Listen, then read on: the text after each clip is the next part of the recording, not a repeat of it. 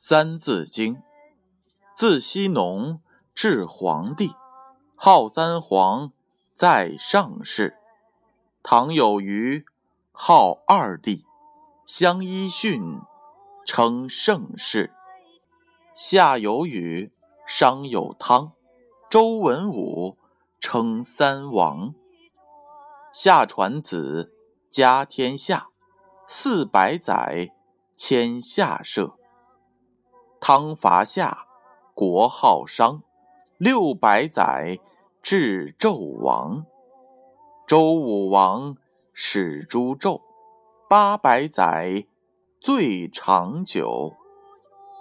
周共和始纪年，立宣幽，岁东迁。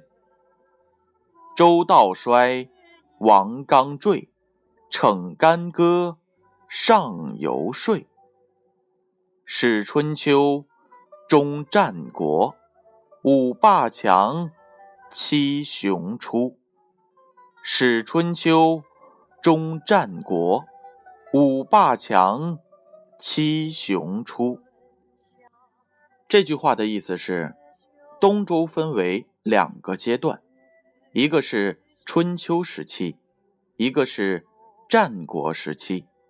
春秋时的齐桓公、宋襄公、晋文公、秦穆公和楚庄公号称五霸。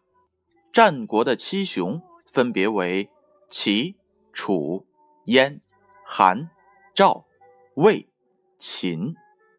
启示是这样的：东周时期。分为春秋时期和战国时期。春秋时期前后出现了五个霸主，历史上称之为春秋五霸。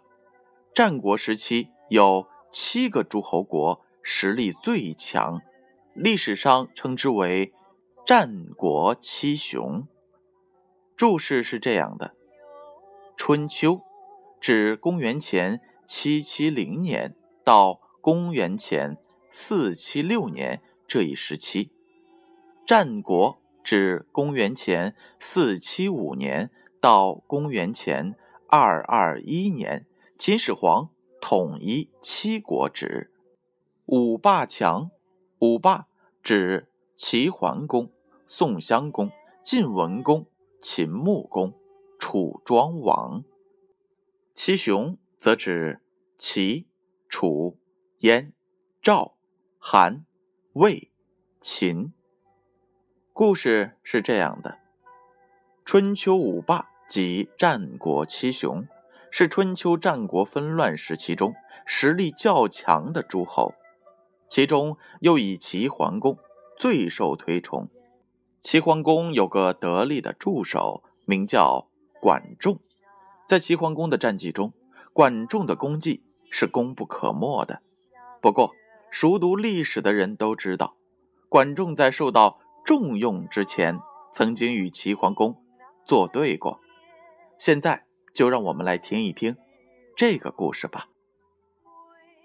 在齐桓公即将继位之前，他的哥哥襄公曾误杀了鲁国的国君。当时为了避免遭到连累，鲍叔便带着公子小白，即桓公，逃到了。莒国去，而在同时，桓公的兄弟公子纠则在招呼和管仲的随从下逃奔鲁国。等到事情结束了，齐国群龙无首，桓公和公子纠则想回国继承王位，结果公子纠就用机会暗中埋伏，想置桓公于死地。幸好桓公装死躲过。